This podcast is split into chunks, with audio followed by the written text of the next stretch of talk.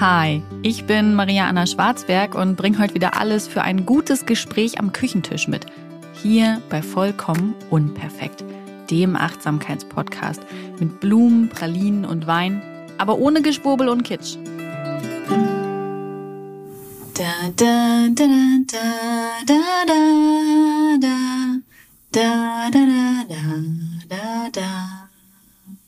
Das ist die Melodie, bei der ich auch heute mit 32 Jahren immer noch Gänsehaut bekomme und die ich an so manchen Orten schon gesummt habe und sie damit für mich habe magisch werden lassen. Ich reise ja sehr gerne nach Großbritannien und habe da so einiges an Harry Potter Drehorten oder sonstigen wichtigen Orten für dieses Harry Potter Universe mitgenommen und konnte nicht umhin, ähm, zum Beispiel in der Durham Cathedral zu stehen und dann dieses Lied zu singen. Ja, ich bin damit nicht allein, ich weiß. Es gibt äh, ganz, ganz viele Menschen da draußen, die mit dem Harry Potter Buch, Film, Ding ganz viel Zugehörigkeit und Zuhausegefühl verbinden. Und es sind krasse Zeiten, in denen wir gerade leben. Und es ist 20-jähriges Filmjubiläum von Harry Potter. Und deswegen wurde ein Harry Potter Special mit den SchauspielerInnen verfilmt. Es ist seit dem 1. Januar draußen. Und in dieser Podcast-Episode erzähle ich euch, ob das Ding sehenswert ist, worum es darin geht und spreche natürlich ganz, ganz viel über Harry Potter. Bevor wir jetzt so richtig reinstarten in das Harry Potter Special, möchte ich noch so eine kleine Erinnerung setzen, dass natürlich immer und alles, was mit dem, mit dem ganzen Harry Potter Kram in Verbindung steht, auch mit J.K. Rowling in Verbindung steht. Sie ist die Autorin und sie hält einen großen Teil der Rechte an dem Harry Potter Universe. Das heißt, bei allem, was davon rauskommt, verdient sie auch immer mit. Und das ist insoweit schwierig, da J.K. Rowling in der Vergangenheit mehrfach transfeindliche Äußerungen gemacht hat. Und was ich erschreckend fand, war, dass sie bewusst wieder transfeindliche Äußerungen zur Premiere jetzt gebracht hat. Ich glaube, am ersten ging das Harry Potter Special online und am 29. oder 30. hat sie wieder bei Twitter losgelegt und hat eben gesagt, dass nicht alle Menschen, Frauen wären und so weiter und so fort. Ich möchte das bewusst nicht wiederholen, weil ich mich davon distanziere. Und ja, ich fand es einfach erschreckend zu sehen, dass sie ihre Reichweite bewusst nutzt, um solche Diskriminierungen zu verbreiten. Sie ist zum Glück im Harry Potter Special auch nur ein paar Mal sehr kurz zu sehen und auch mit wie ich fand, sehr unwichtigen Äußerungen. Also es hat mir so gar nichts gegeben. Ähm, ich war eher überrascht, wie geglättet und operiert sie ist. Das hätte ich von ihr nicht gedacht. Aber ich musste mich da vor ein paar Jahren schon äh, von ihr als ähm, ja, schriftstellerisches Ideal lösen.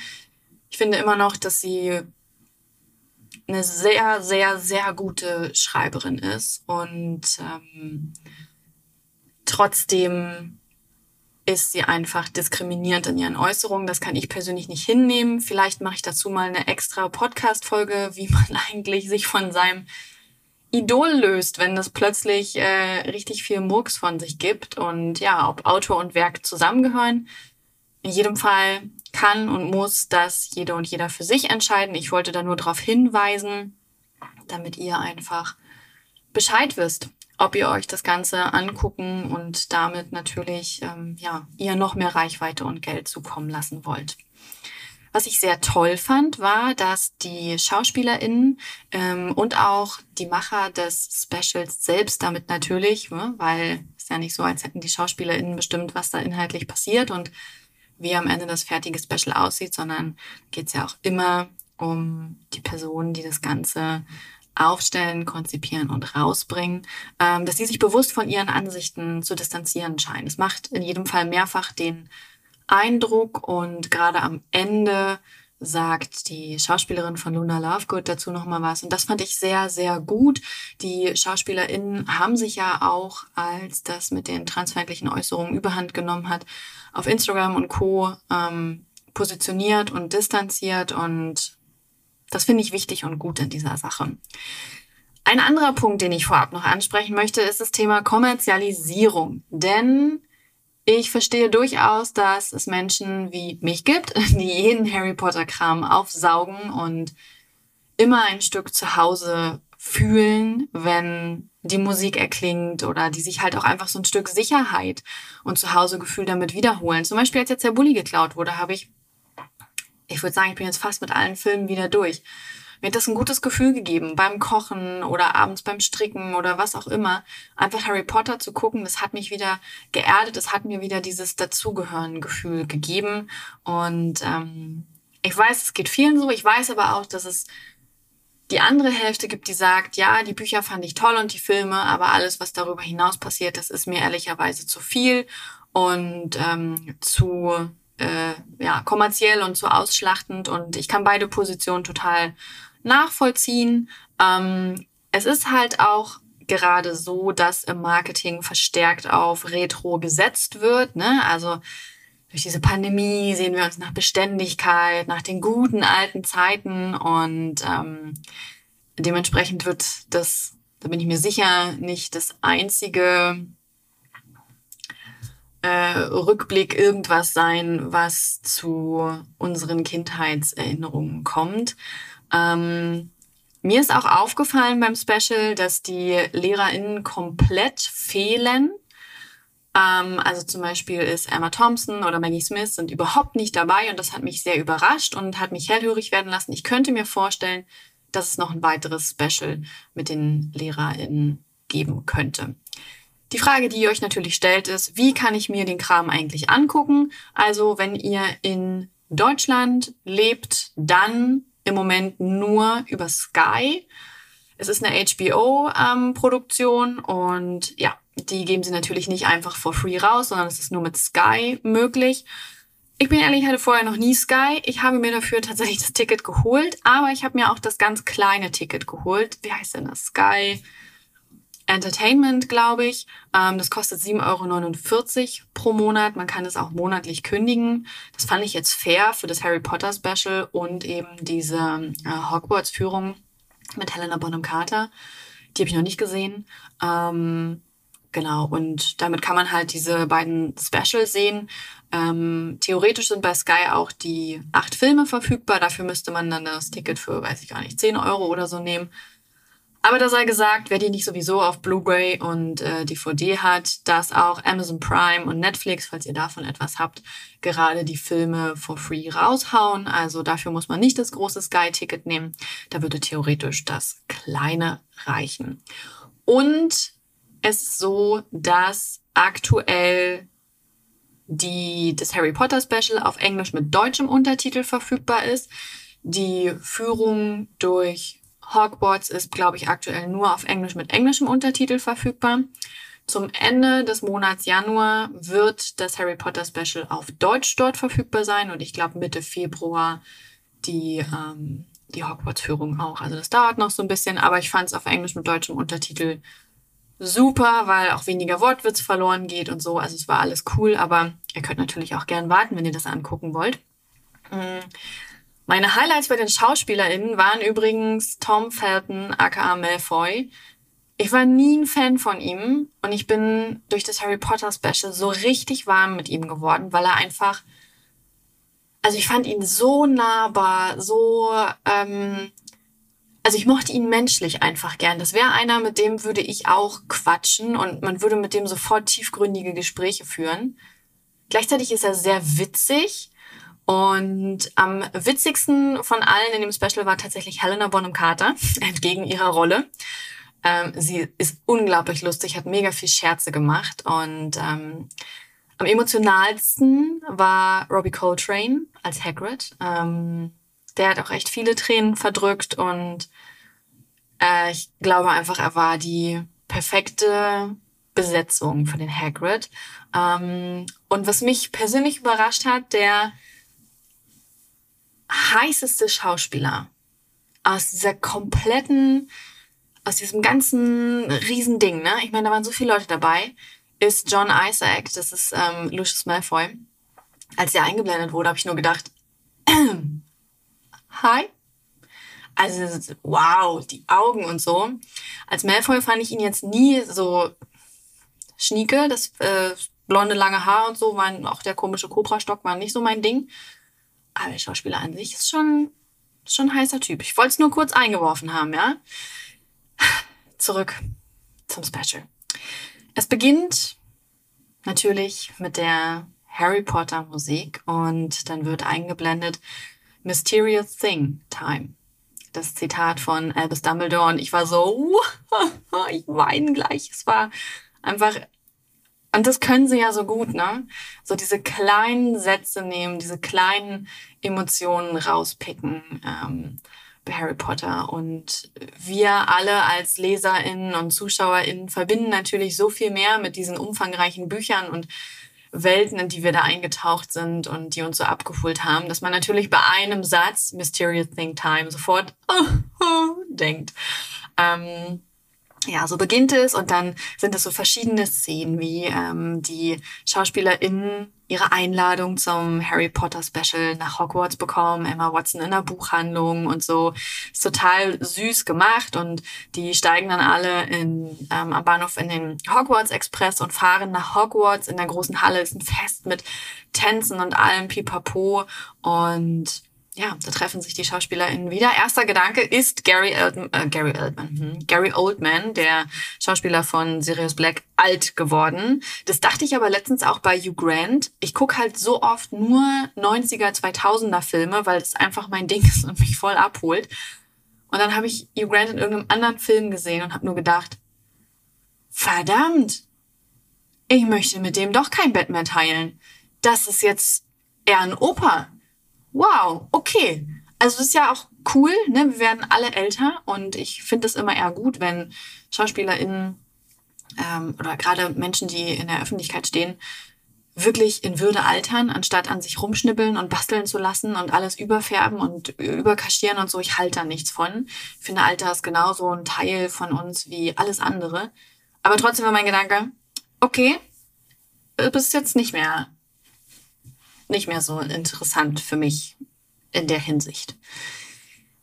Daniel Radcliffe ist dann in der Winkelgasse und ähm, trifft dort Chris Columbus. Es wird aus dem ersten Kapitel im Hintergrund zitiert. Ein Junge überlebt und meine Emotionen waren auf Tour. Ja? Ähm, Chris Columbus ist ja der Direktor des ersten Films und ich meine auch des zweiten, erzählt dann, wie er zum Harry Potter Film kam und es gibt so Rückblicke auf die Buchstarts und äh, wie, ja, ich wollte gerade sagen, wie die Leute, wie wir damals die Buchläden gestürmt haben und wie schnell wir die gelesen haben und ich konnte das so fühlen, ja, auch die SchauspielerInnen erzählen, wie sind sie auf die Bücher gekommen und es ist zum Beispiel so süß, Matthew Lewis, das ist der Schauspieler von Neville, erzählt dann, dass er eigentlich bei einem Freund übernachten wollte und der hatte die ersten beiden Bücher und war gerade beim zweiten. Und dann hat er das erste Harry Potter Buch genommen, sein Kumpel halt das zweite und dann haben sie einfach die ganze Nacht durchgelesen. Keiner hat gesprochen, sie haben einfach nur Harry Potter gelesen. So kam er damals auf die Bücher und das ist total schön zu hören, wie die SchauspielerInnen halt mit, äh, mit dieser Magie in Berührung kamen. Ähm, es geht dann um die Suche nach dem Harry Potter Darsteller. Es gibt so Casting-Rückblicke, ne? wie kamen sie zu den Rollen? Rupert und Emma waren irgendwie leicht gefunden und ähm, bei Harry war das halt schwierig, weil Chris Columbus hatte ihn in einem anderen kleinen Film irgendwo mal gesehen und hat sich gedacht, oh mein Gott, das ist der perfekte Harry Potter, wir brauchen den. Aber der Vater von ähm, Daniel Radcliffe wollte das nicht, weil er nicht wollte, dass sein Sohn mit diesem Ruhm aufwächst und so ein, ähm, ja, Leben abseits der Normalität führt. Und dann mussten sie den äh, wohl ganz schön überreden und ähm, haben damit ihren fröhlichen, aber etwas gequälten Jungen bekommen, den sie gesucht haben. Und ähm, Emma, Daniel und Rupert sprechen dann auch über ihre Verbindung vom Kennenlernen und in den Filmen und auch darüber hinaus, wie sie das heute noch verbindet. Und das ist schön, mal diesen Einblick zu bekommen, weil ich kenne die Bedeutung der Bücher und Filme für mich aber es ist äh, schön, jetzt mal diesen Einblick bei den SchauspielerInnen zu bekommen. Was war das eigentlich für die für eine Welt? Wie hat die das geprägt und ähm, was hat das mit denen gemacht?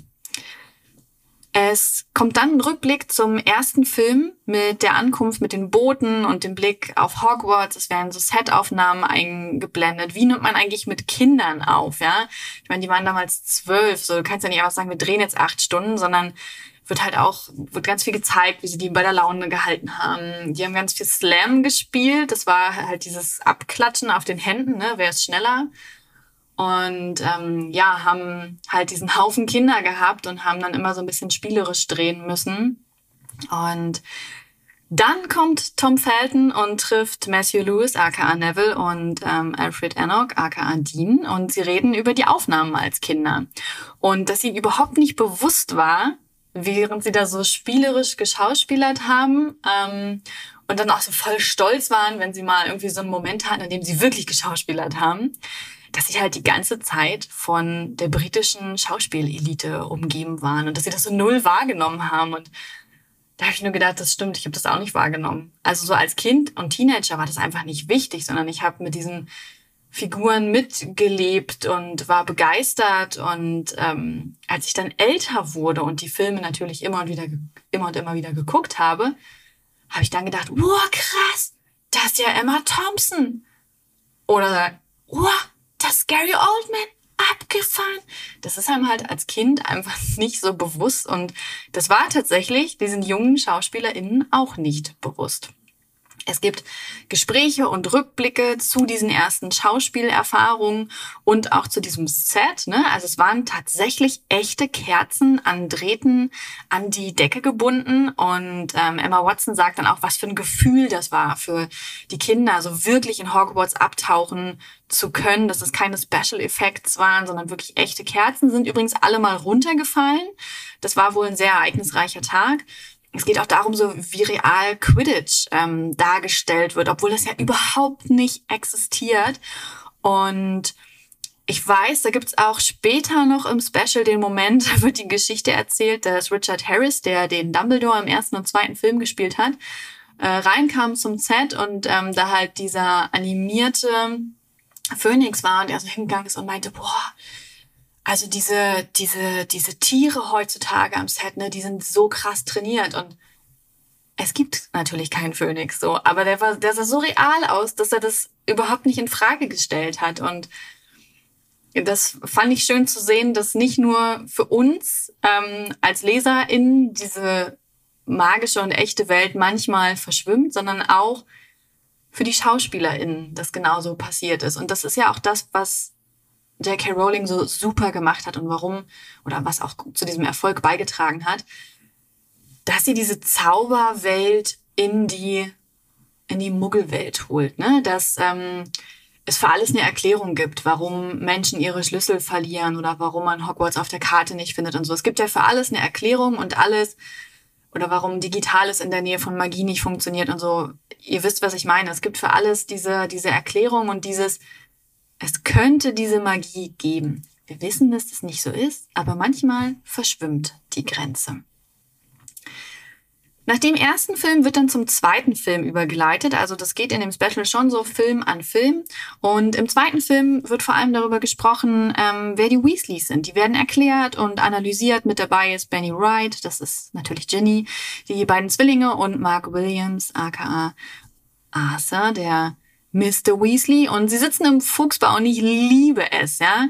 Ähm, sie sind so witzig und herzlich, wie sie es halt auch in den Filmen sind. Es wird dann natürlich auch über das Gegenstück gesprochen, die Malfoys mit ihrer Kälte und Ablehnung, die ihren Sohn zu so einem herzlosen, sadistischen Monster erziehen. Äh, Jason Isaac, ich sag's gern nochmal, ist auf jeden Fall sehenswert.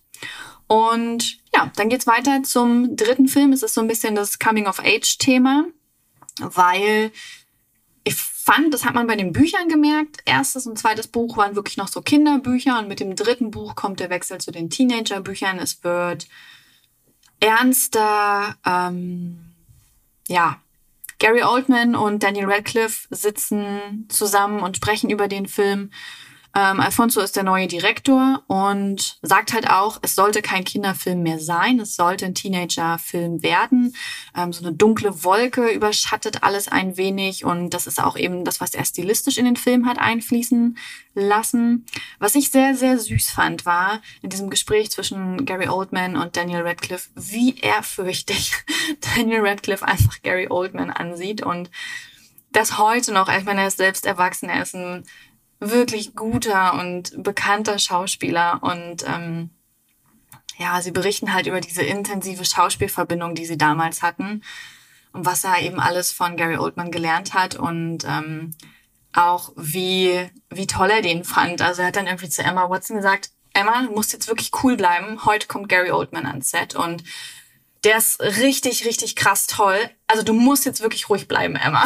Und Emma war halt so, ja, Harry, du auch. Ähm, das ist schon, schon niedlich, ähm, wenn man dieses heute erzählen hört.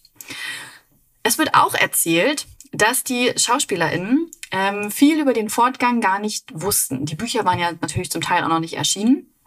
Es gab einen Schauspieler, der wusste alles. Er hat nämlich J.K. Rowling überredet, dass er das für die Rolle braucht und ähm, das sonst nicht spielen kann. Und das war Alan Rickman. Und Gary Oldman macht sich dann darüber lustig. Äh, also es ist schockiert, aber findet es auch so witzig, wie, wie er sich da so das Wissen eingeheimst hat und niemandem was gesagt hat. Ähm, es wird auch darüber gesprochen, dass Alfonso die Schauspieler anders gefordert hat, dass er ihnen Hausaufgaben gegeben hat. Sie mussten zum Beispiel einen Aufsatz über ihre Rolle schreiben. Und ähm, Daniel Radcliffe hat so eine Seite geschrieben und dachte sich, okay, cool, ja, mir, J.K. Rowling hat ein paar tausend Seiten über mich geschrieben. Ich pack das mit einer Seite, das muss reichen. Emma Watson hat zwölf Seiten geschrieben und Rupert hat äh, nichts geschrieben und seine Ausrede war, er dachte sich, Ron würde das auch nicht schreiben und ist damit durchgekommen.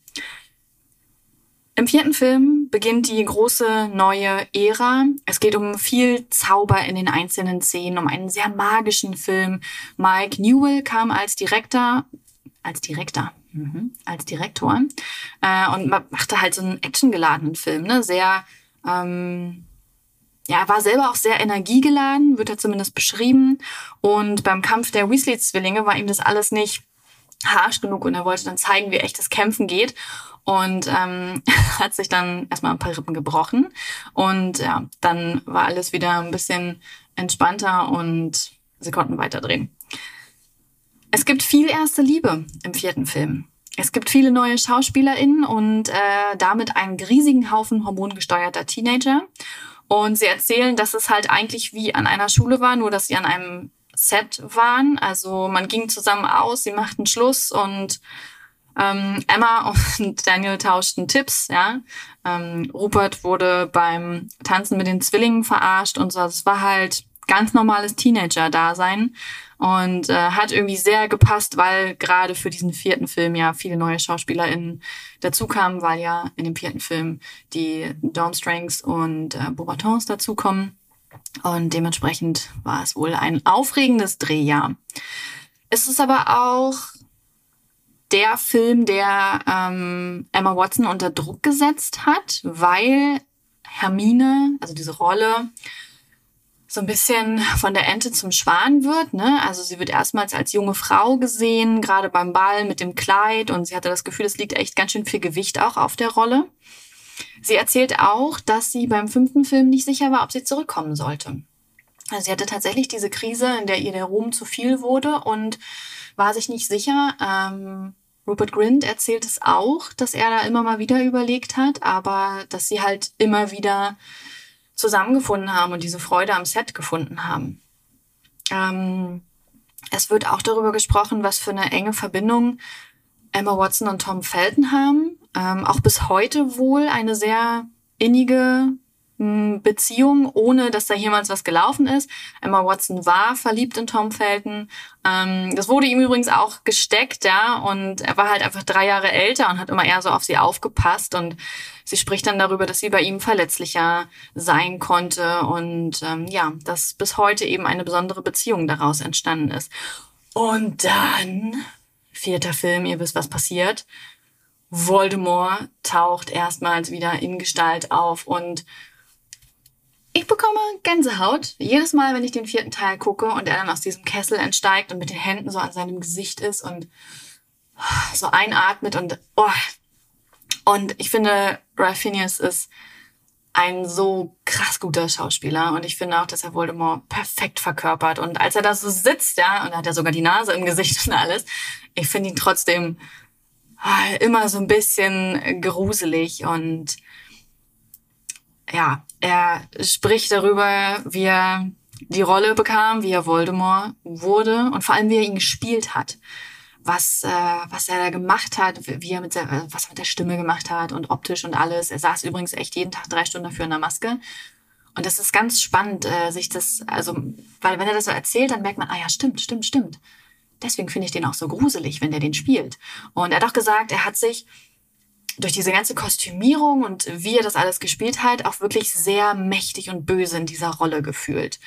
Und ja, im vierten Teil ist der Tod plötzlich Teil des Lebens und das bei sehr jungen Menschen.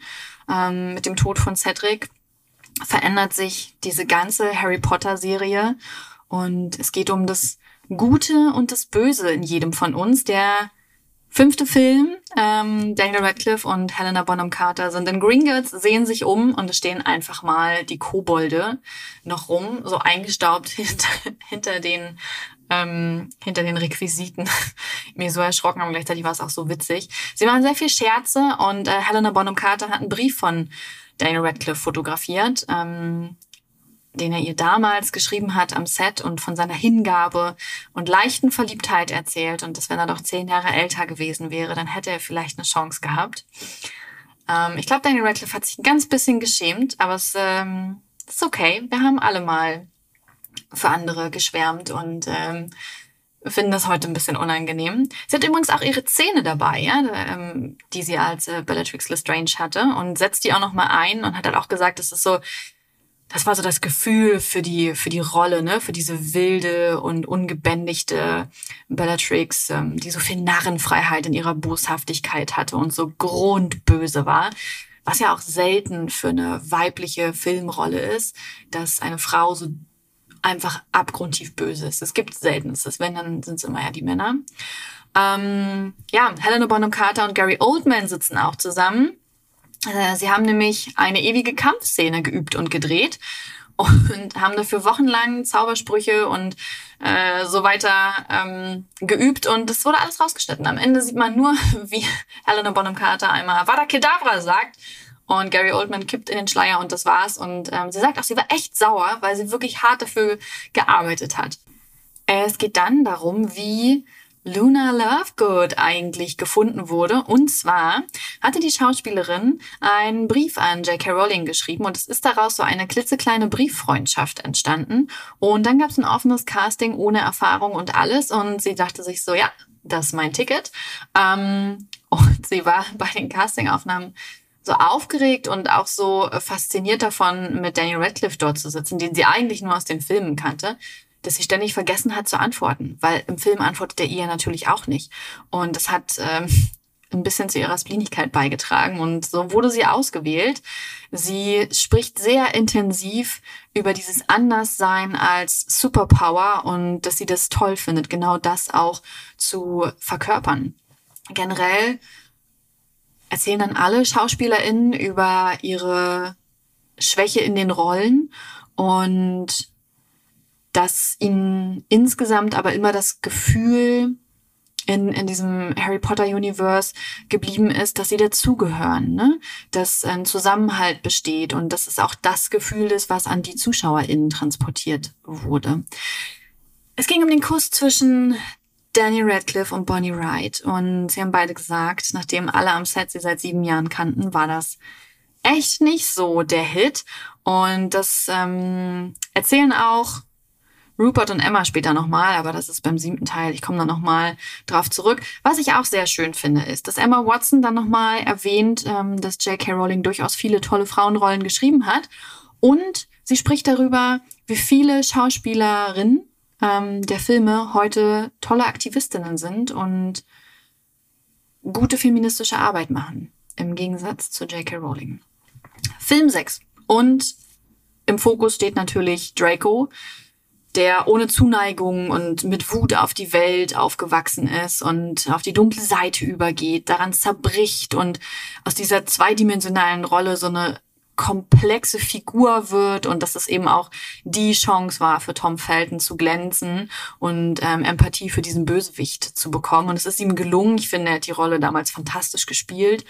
Ähm, es geht um Dumbledores Tod, der wird auch eingeblendet und das ist äh, auch eine Szene, die mich bis heute berührt. Ich weiß, dass ich als Kind sowohl bei dem Tod von Sirius Black als auch bei dem von Dumbledore wirklich bitterböse Tränen geweint habe. Und ähm, auch wenn ich die Szene heute im Film sehe, es ist immer noch ein Moment vom Innehalten und äh, einer Rolle betrauern, die es natürlich in der Realität nicht gibt, aber die mir als Mensch sehr viel gegeben hat. Also Dumbledore-Zitate, da kann ich einige auswählen. Ich finde, das ähm, ist schon durchaus eine weise Rolle, die da geschrieben wurde. Es wird an verstorbene SchauspielerInnen gedacht, es wird von ihnen erzählt. Ähm, bedauere nicht die toten Harry, bedauere die Lebenden, vor allem die, die ohne Liebe leben, hat Richard Harris als Dumbledore gesagt. Ähm, Alan Rickman als Severus Snape ist verstorben, Richard Griffiths als Mr. Dursley ist verstorben, John Hurt als Ollivander, Helen McCroy als Miss Malfoy. Ähm, ja, und Ralph Phineas sagt zum Schluss dann, ähm, er war mit Alan Rickman befreundet.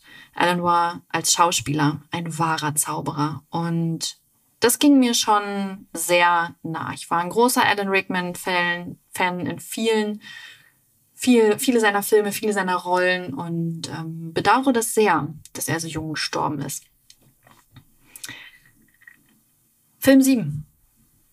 Etwas, für das sich das Kämpfen lohnt, ist die Überschrift, die den siebten Teil ziert. Und Daniel, Rupert und Emma sagen, die Zeit ist so ein bisschen stehen geblieben und doch nicht. Ähm, sie befinden, dass sie deutlich besser aussehen als im Epilog des Films nachher dargestellt wird. Das finde ich auch.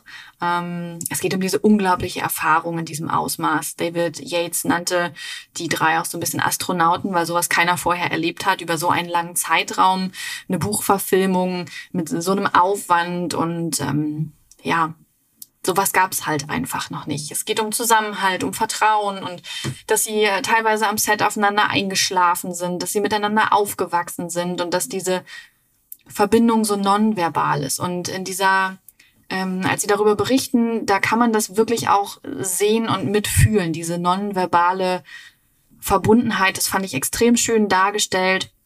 Ähm, es geht darum, dass der Film natürlich nicht mehr nur in Hogwarts spielt, sondern viel unterwegs, sehr düster, sehr ernst ähm, viel tiefgründiger für die Charaktere. Es geht um die Kussszene von Emma und Rupert und es war für beide das Schlimmste. Ähm, Daniel Radcliffe wollte sie am Set damit aufziehen und sie kannten sich halt als Freunde so gut und es wurde so lange schon angedeutet und sie konnten beide nicht ernst bleiben und äh, Emma Watson war dann die Fordernde und hat den Kuss eingefordert und Rupert war so völlig geplättet und es fühlte sich so falsch an. Und ich glaube, mit der ersten, dem ersten Take oder so hat es dadurch auch geklappt, weil es weil es so gepasst hat zu den beiden, zu den beiden äh, Rollen. Es geht auch darum, ähm, als Daniel Radcliffe sich dann auf den Weg zu Voldemort macht, in der Rolle als Harry Potter natürlich, und Hermine ihn umarmt, ähm, da wurde Emma Watson nochmal bewusst, dass das jetzt wirklich alles zu einem Ende kommt und Neville wird nochmal zu diesem Helden mit seiner Rede und weil er Nagini tötet. Ähm, der Kampf und der Tod von Voldemort ist übrigens bewusst intimer gewählt als im Buch, um diese tiefe Verbindung der beiden nochmal zu visualisieren. Ich habe mich immer gefragt, warum das gemacht wurde und fand es gut, das mal zu hören. Sie sagen aber auch, dass sie nach diesem Film, als dann wirklich alles abgeschlossen war, erstmal zu sich selber finden mussten, weil sie halt so in diesen Rollen gelebt haben und das so viel Zeit ihres Lebens eingenommen hat, dass sie gar nicht so richtig wussten, wer bin ich eigentlich und wer ist meine Rolle. Eine der letzten Szenen, die damals gedreht wurde, war halt auch so ein, so ein riesengroßer Sprung ähm, quasi in den Kamin, als sie den Vielseiftrank genommen hatten und aus dem Zaubereiministerium geflohen sind. Und sie hatten das halt relativ am Ende, den Dreh dazu, und haben halt alle drei gesagt, sie hatten das Gefühl, das war auch so ein symbolischer Sprung aus diesem Film heraus. Und was mich emotional gekillt hat, wo ich wirklich das erste Mal in diesem Special mit äh, ein paar Tränchen kämpfen musste, war Daniel Radcliffes kompletter Weinkrampf am letzten Tag bei der Verabschiedung am Set. Ähm, es gab so eine, so eine, so eine Dia-Projektion und so, alle saßen nochmal zusammen und alle haben geheult. Aber bei ihm Oh, man sieht also wirklich, der zerfließt in Tränen und das hat mich sehr, sehr, sehr, sehr, sehr berührt. Er sagt auch, jeder Teil meines Lebens ist mit Harry Potter verbunden. Und Robbie Coltrane sagt, meine Kinder werden diese Filme ihren Kindern zeigen. Auch wenn ich dann nicht mehr lebe, aber Hagrid wird es. Es gibt sehr viele Tränen und es geht natürlich darum, dass diese Geschichte ein Stück weit von vielen Menschen weitergelebt wird und eine gewisse Unsterblichkeit erfährt. Daniel Radcliffe sagt auch, dass er sein heutiges Leben sehr liebt und dass es trotzdem ohne diese Filme dieses heutige Leben für ihn so gar nicht gäbe. Er ist sehr dankbar für diese zehn Jahre. Die letzte Szene des Harry Potter Specials, ihr könnt es euch vielleicht denken, ist die Szene, in der Dumbledore und Snape im Büro stehen und Snape noch einmal seinen Patronus zeigt. After all this time, always. Könnte ich immer ein kleines bisschen heulen. Zusammenfassend kann ich sagen, ich finde dieses Harry Potter Special sehr gelungen. Also wie sie den roten Faden durchgezogen haben, wie sie es umgesetzt haben, was die Auswahl der Rückblicke und so weiter angeht, mit, mit sehr viel Präzision, großer Liebe zum Detail, hangelt sich dieses Special durch diese Filme, hat natürlich eine Wucht an SchauspielerInnen da, die sich emotional einfangen lassen, die ähm, über ihre Rollen und ihre Gefühle sprechen. Für mich hätte das Special noch länger und noch detailreicher sein können, aber die Frage ist natürlich, wo hört man auf? Es ist ein emotionales und schönes Special. Es ist eine Erinnerung und für mich auch einfach, ja, nochmal ein Hoch auf dieses Gefühl von Gemeinschaft und Zusammenhalt und von Anderssein als Superpower. Das ähm, sehen die SchauspielerInnen und die MacherInnen, äh, wenn auch leider nicht die Autoren so. Und ich denke eben auch, dass ähm, es auch immer an der Fangemeinschaft liegt, was weitergetragen wird. Wenn ihr euch das Special ansehen möchtet, wünsche ich euch sehr viel Freude dabei. Also ich habe euch jetzt einen groben Überblick gegeben, aber ich sage euch, es lohnt sich trotzdem da reinzuschauen und sich so viel mehr Anekdoten noch anzuhören. Ähm, ich melde mich in der nächsten Woche zurück und für heute wünsche ich euch einen schönen Tag oder Abend. Dieser Podcast wird produziert von Podstars bei OMR.